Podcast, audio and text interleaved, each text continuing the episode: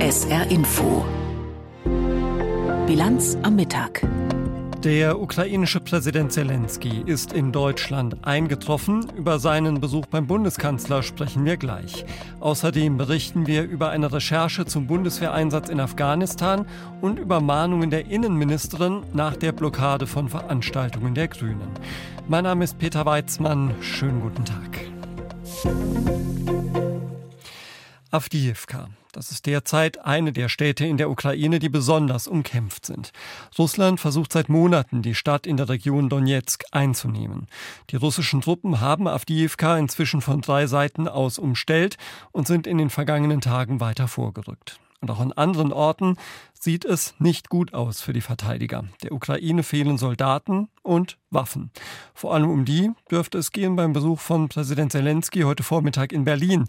Dort hat er Bundeskanzler Scholz getroffen. Im Kanzleramt wollten die beiden Politiker nach Angaben der Bundesregierung eine bilaterale Vereinbarung über Sicherheitszusagen und langfristige Unterstützung unterzeichnen. Frage an Nina Amin in Berlin. Was dürfen wir uns darunter vorstellen? Ja, die beiden haben dieses Sicherheitsabkommen soeben unterschrieben. Ähm, den genauen Wortlaut kennen wir noch nicht, weil die Pressekonferenz ist erst ein bisschen später. Aber äh, so ein Sicherheitsabkommen hat die Ukraine auch schon mit Großbritannien unterschrieben. Deutschland ist jetzt sozusagen das zweite Land. Und äh, es geht da wohl darum, dass die Ukraine im Krieg gegen Russland auch langfristig unterstützt werden soll. Also sozusagen eine Art Sicherheitszusage von deutscher Seite. Der ukrainische Präsident Zelensky spricht auch von einer komplett neuen Sicherheitsarchitektur für sein Land. Und da geht es dann um Zusagen wie beispielsweise im Aufbau der ukrainischen Streitkräfte, Ausbildung von Soldaten etc. Allerdings mit diesem Abkommen verpflichtet Deutschland sich nicht, äh, militärisch aktiv einzugreifen. Kurzfristiger als solche langfristige Unterstützung wird im Moment ja, ich habe es eben gesagt, ähm, militärisches Material benötigt in der Ukraine. Was kann die Bundesregierung denn da noch überhaupt zusagen? Ich meine, die Bundeswehr schwimmt ja selbst nicht in kriegstauglichem Material und die Bundesregierung nicht im Geld. Ja, dabei wird es sicherlich heute auch gehen bei dem Treffen, denn es ist klar, das hat Zelensky immer wieder gesagt, die Ukraine braucht äh, zur Verteidigung gegen den russischen Angriffskrieg Waffen und Munition und äh, äh ziemlich sicher wird es da bei den Gesprächen darum gehen, eventuell auch nochmal um neue Waffenlieferungen Deutschlands an die Ukraine. Das hat auch der ähm, Bundeskanzler Olaf Scholz in der Vergangenheit gesagt, dass man der Ukraine da weiter beistehen will. Aber sicher, klar, die äh, Bundeswehr selbst hat selber nicht viel kriegstaugliches Material. Allerdings ähm, will man für den Ernstfall der Ukraine beistehen. Und ähm, es wurde ja auch im Bundeshaushalt 24 äh, die Ukraine-Hilfe nochmal verdoppelt auf 8 Milliarden Euro. Ganz klar ist aber auch, ähm, dass es äh, sicherlich nicht äh, um diesen Taurus-Marschkörper gehen wird heute, den die Ukraine ja gerne hätte, die Rakete, die über 500 Kilometer weit entfernte Ziel erreichen kann. Dabei, äh, dabei bleibt sicherlich der Kanzler bei seinem Nein, dass er die erstmal nicht liefern will. Der Bundeskanzler hat in den letzten Wochen ja auch versucht, die anderen Europäer verstärkt in die Pflicht zu nehmen und hat beispielsweise eine Übersicht verlangt, wer eigentlich was liefern kann. Kann er da irgendwas erreichen? Na, ich glaube, auch dieses Treffen heute, dass Zelensky hier in Berlin ist, bevor er dann weiterfährt äh, nach Paris und dann morgen zur Münchner Sicherheitskonferenz, das ist ein ganz klares Zeichen. Auf alle Fälle, dass er ähm, da auch eine Art, ja, wie soll man sagen, Vorreiterposition in Deutschland, in Europa äh, einnehmen will, dass Deutschland ganz stark an der Seite an der, der Ukraine steht und äh, da auch die europäischen Partner erinnern will, dass auch sie weiterhin äh, an der Seite der Ukraine stehen sollen, dass sozusagen dort ähm, die Verteidigung wichtig ist gegen diese russische Aggression. Und ich glaube, das ist heute auch die Botschaft von diesem ganzen ähm, Staatsempfang hier in Berlin kurz vor der Münchner Sicherheitskonferenz von dem ukrainischen Präsidenten. Nina Amin hat uns informiert über den Besuch des ukrainischen Präsidenten Zelensky in Berlin. Vielen Dank dafür. Ja, dann schauen wir doch etwas genauer auf die Lage in der Ukraine, auch auf die Kriegsführung jenseits der Mangelverwaltung, über die wir gerade gesprochen haben. Denn die Ukraine ist derzeit auch eine Art militärisches Versuchslabor, vor allem für die unbemannte Kriegsführung und für technische Innovationen. Drohnen spielen etwa eine zunehmende Rolle in diesem Krieg und westliche Partnerländer können da durchaus auch von der Ukraine lernen. Rebecca Sabbat. Der Krieg in der Ukraine, er ist nicht nur ein Artillerie, sondern auch ein Drohnenkrieg. Russland greift ukrainische Städte mit sogenannten Kamikaze-Drohnen an. Die Ukraine versenkt immer wieder Schiffe der Schwarzmeerflotte mit Seedrohnen. An der Front versucht die Ukraine, die russische Übermacht bei der Artillerie mit kleinen FPV-Drohnen auszugleichen, erklärt der Soldat Dmytro Oleksiuk.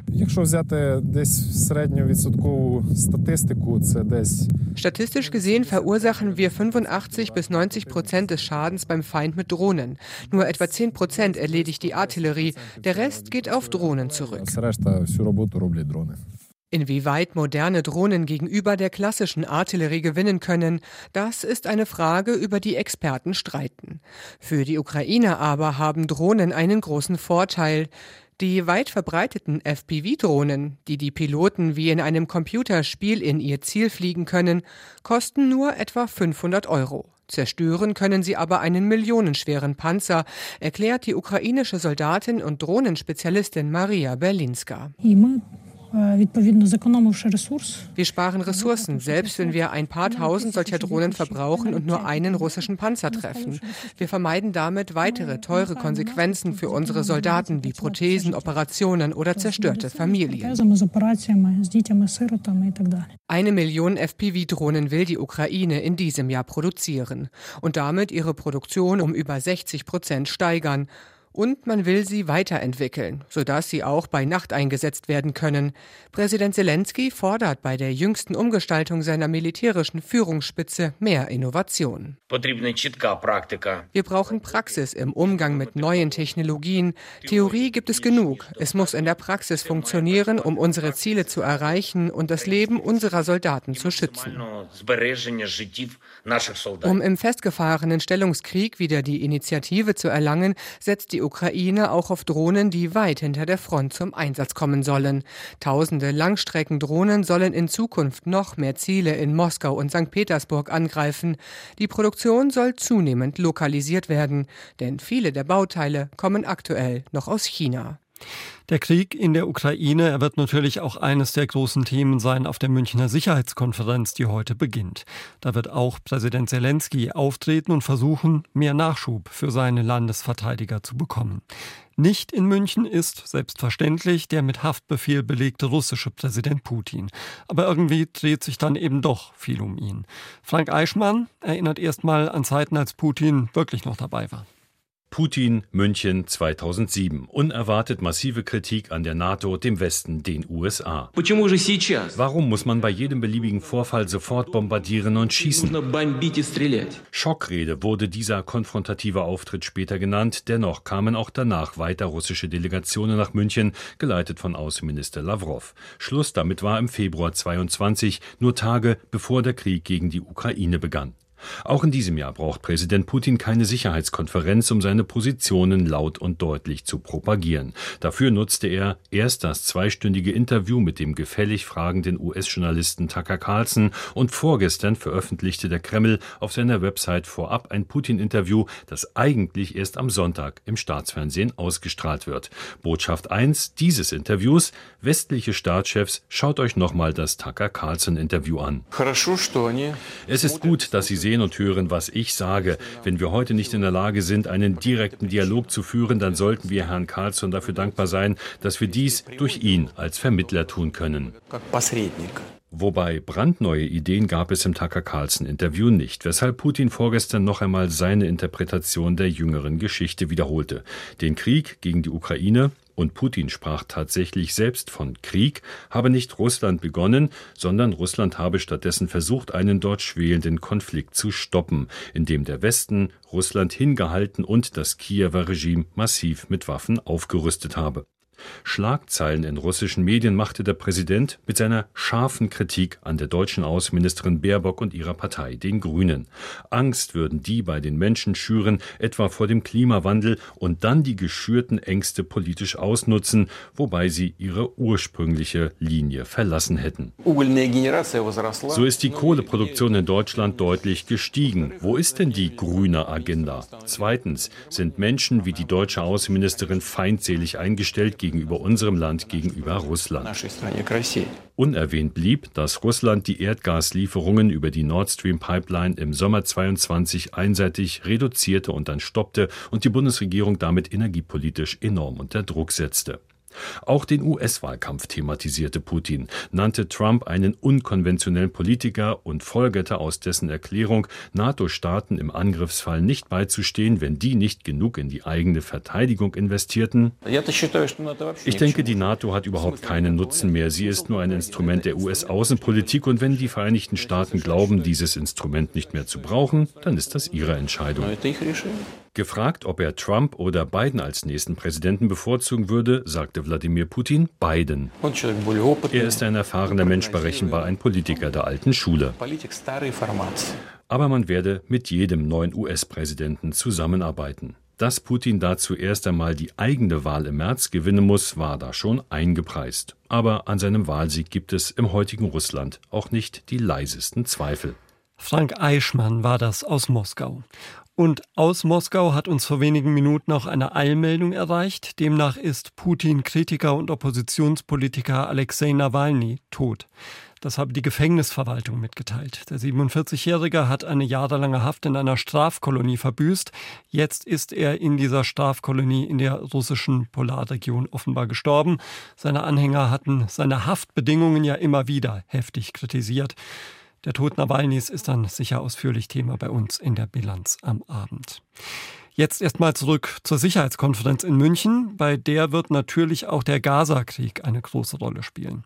Neben Vertretern arabischer Staaten wie Katar wird auch der israelische Präsident Herzog vor Ort sein. Premier Netanyahu hat derweil erneut mit US-Präsident Biden telefoniert. Ein Gespräch, bei dem offenbar erneut einige Differenzen zur Sprache gekommen sind. Julio Segador. 40 Minuten hatten Israels Premier Netanyahu und US-Präsident Biden in der Nacht miteinander telefoniert. Nach Angaben des Weißen Hauses machte Biden darin unmissverständlich klar, dass vor einer Militäroffensive in Rafah im südlichen Gazastreifen Israel einen glaubwürdigen und durchführbaren Plan vorlegen müsse, um die Zivilbevölkerung zu schützen. Ob auch das Thema Zwei-Staaten-Lösung und damit die Gründung eines souveränen Palästinenserstaates in dem Telefonat besprochen wurde, ist nicht bekannt. Dennoch reagierte Israels Premier Netanyahu auf der Plattform X deutlich auf die, wie er schrieb, jüngste Diskussion darüber, Israel einen palästinensischen Staat aufzuzwingen. Er werde sich weiterhin gegen die einseitige Anerkennung eines palästinensischen Staates aussprechen, so Netanyahu. Eine solche Vereinbarung könne nur durch direkte Verhandlungen zwischen den Seiten ohne Vorbedingungen erreicht werden. Und er führte in der Nachricht das aus, was viele Menschen in Israel denken. Eine solche Anerkennung würde nach den Anschlägen vom 7. Oktober wirken wie ein Preis für den Terror und sie würde jedes zukünftige Friedensabkommen verhindern, so Netanyahu. Wie US-Medien berichten, sollen die USA und einige arabische Staaten über die Anerkennung eines souveränen Palästinenserstaates zur Befriedung der Region bereits diskutiert haben. Auch Außenministerin Baerbock machte sich bei ihrem zweitägigen Besuch in Israel für die Zwei-Staaten-Lösung stark. Menschen, die sich an startende Militärflugzeuge klammern. Das ist ein Bild, das mir sofort vor Augen steht, wenn ich an den chaotischen Abzug der westlichen Truppen aus Afghanistan denke. Im August 2021 war das. Seitdem sind die Taliban zurück an der Macht, mit allen erwartbaren Folgen für die Bevölkerung, nicht nur, aber vor allem auch für viele Frauen und Mädchen. Dass diese Afghanistan-Mission am Ende ein Desaster mit Ansage war, davon handelt ein neuer Podcast in der ARD-Audiothek. Killed in Action, Mission ohne Ziel heißt er. Die Kollegen haben ein Dutzend Zeitzeugen befragt, tausende Aktenseiten durchforstet und müssen nun feststellen, dass gerade Deutschland planlos und unvorbereitet in diesen Einsatz gegangen ist. Kai Küstner.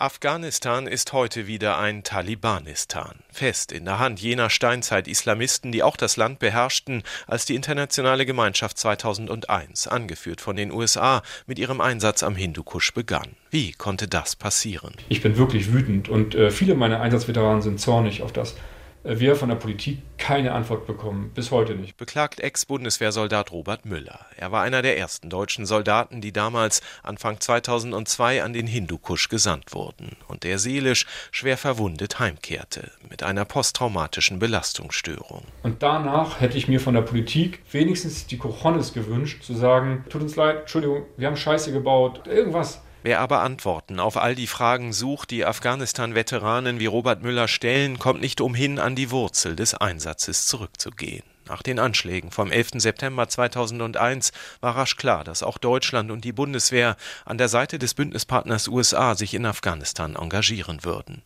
Vorbereitet darauf war aber niemand. Weder die Amerikaner noch Deutschland noch sonst irgendjemand, sagt rückblickend die afghanische Parlamentarierin Shukriya Barakzai. Es gab kein Ziel, welche Art von Afghanistan sie haben wollten.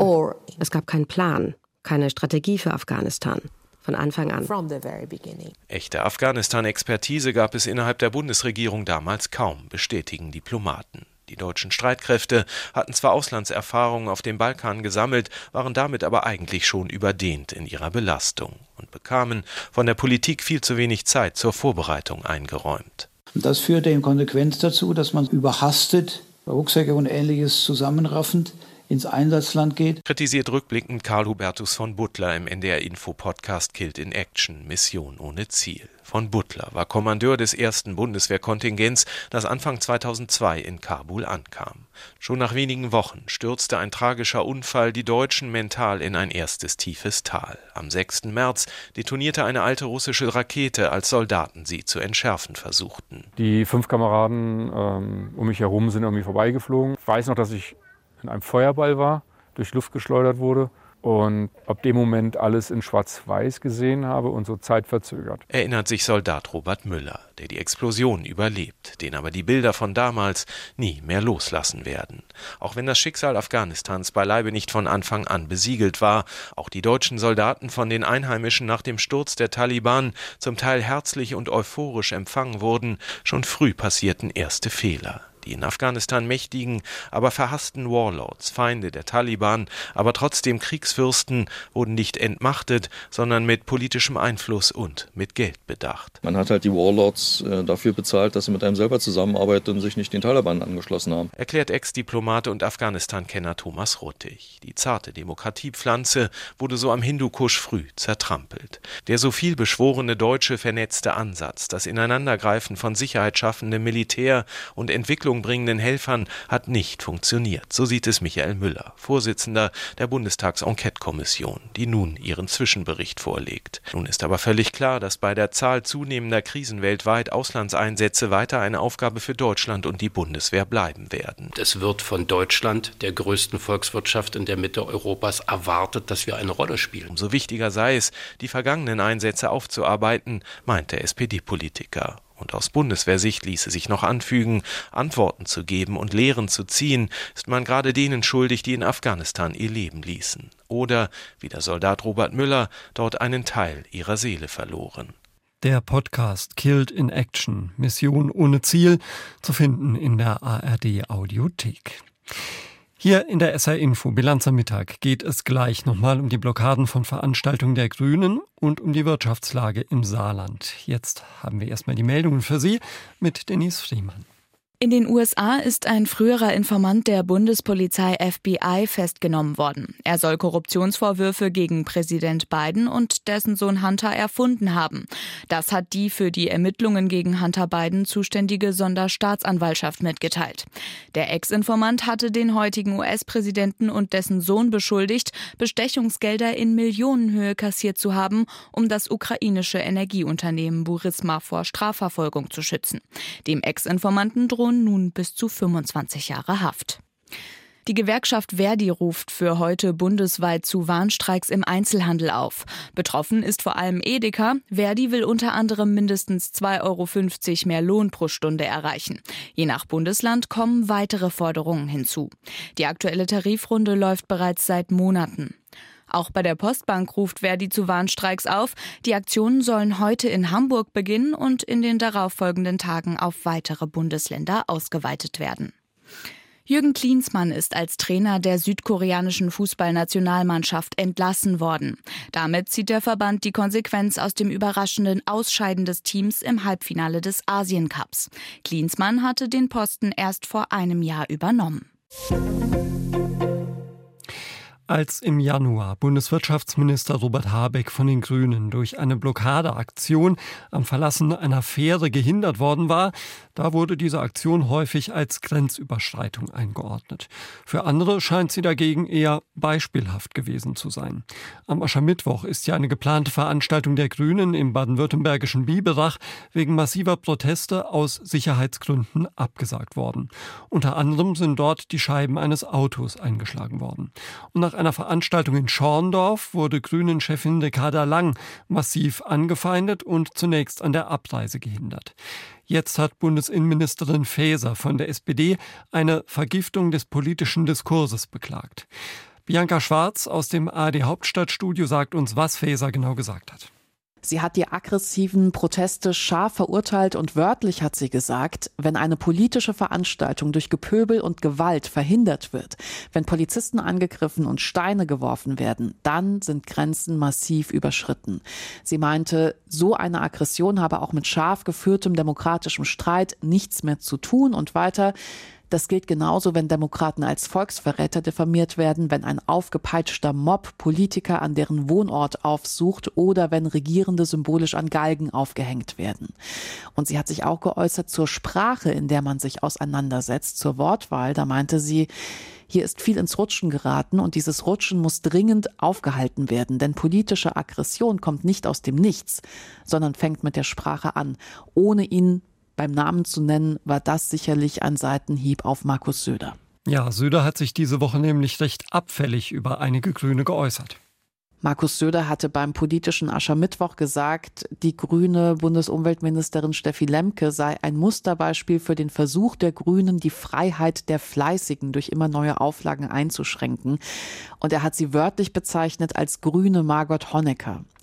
Margot Honecker war von 1963 bis 89 Ministerin für Volksbildung in der DDR. Sie war die Ehefrau des ehemaligen DDR-Staatsratsvorsitzenden Erich Honecker. Sie war eine Hardlinerin, selbst innerhalb der SED-Führung, und sie war in weiten Teilen der Bevölkerung wirklich verhasst. Steffi Lemke selbst hat sich dazu gestern Abend verhalten in der ZDF-Sendung Markus Lanz und meinte, mir vorzuwerfen, dass ich irgendwelche Parallelen zu dieser Person, zu Margot Honecker habe, das ist dumm, das ist infam. Sie meinte aber auch, sie will Markus Söder nicht mehr Aufmerksamkeit als nötig geben dafür.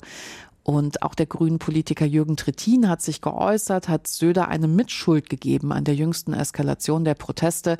Trittin hat wörtlich gesagt, Wer mal eben Steffi Lemke als Margot Honecker der Grünen bezeichnet, der leistet der Enthemmung Vorschub.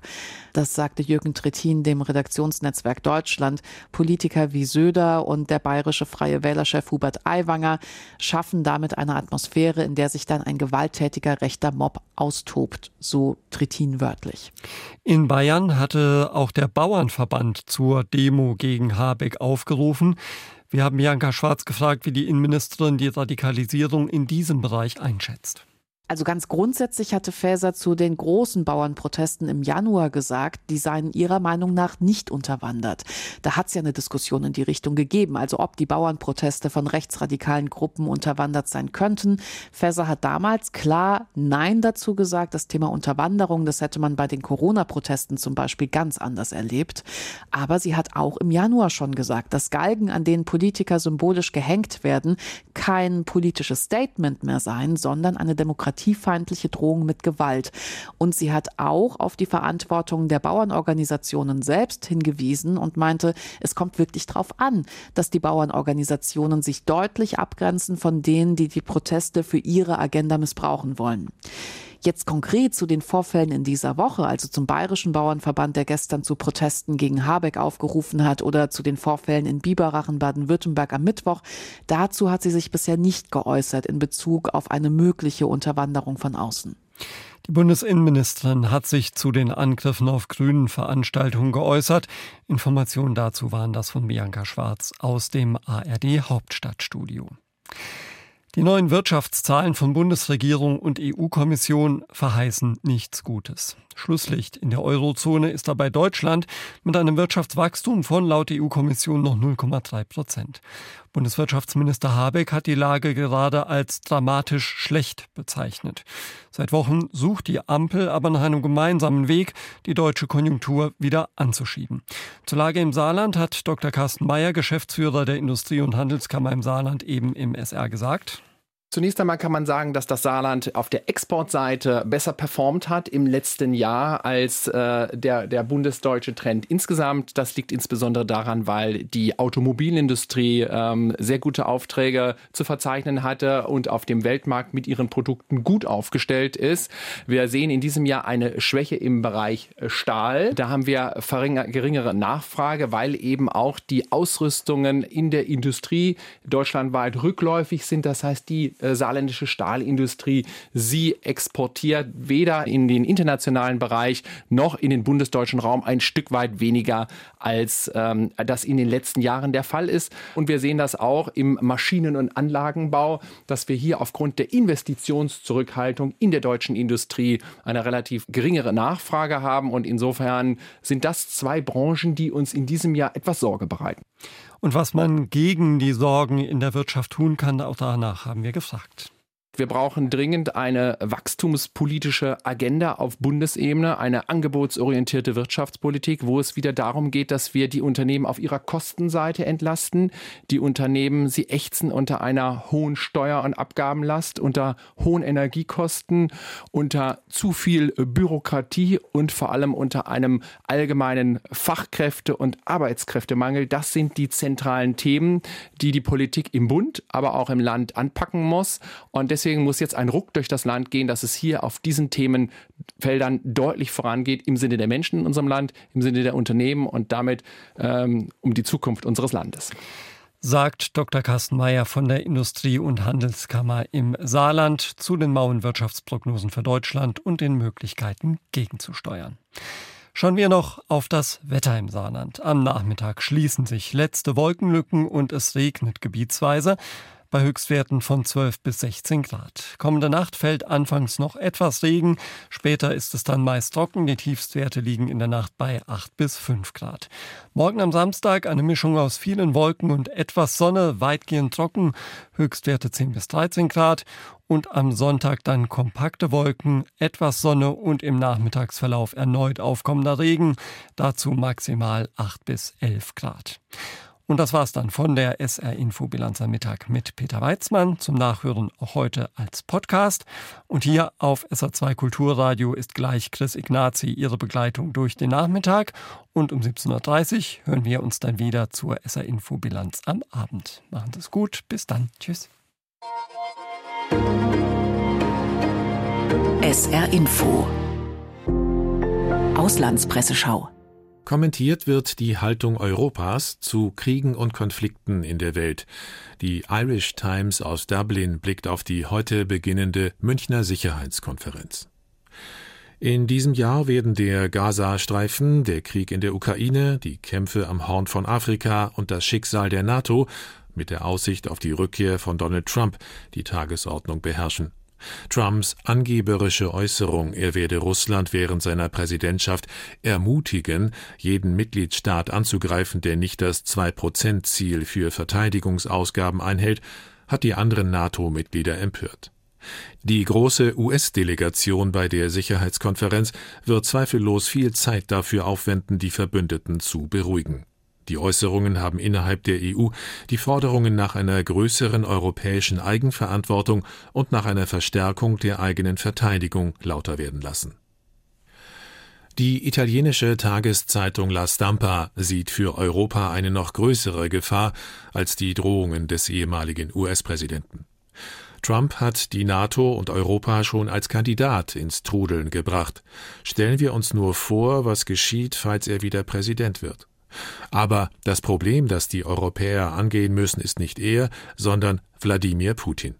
Die Lösung liegt nicht darin, Donald Trump bei Laune zu halten, sie liegt in einer Verteidigung Europas, die Putin die Stirn bieten kann. Diese Verteidigung beginnt mit der Ukraine. notfalls auch ohne die Amerikaner, denn der russisch-ukrainische Krieg ist ein Krieg in Europa, ein Angriff auf die europäische Sicherheit. Wenn Kiew standhält, hält Europa stand und umgekehrt. Zum Schluss noch ein Blick nach Israel. Briten, Franzosen und Amerikaner warnen vor der offenbar geplanten Bodenoffensive in Rafah.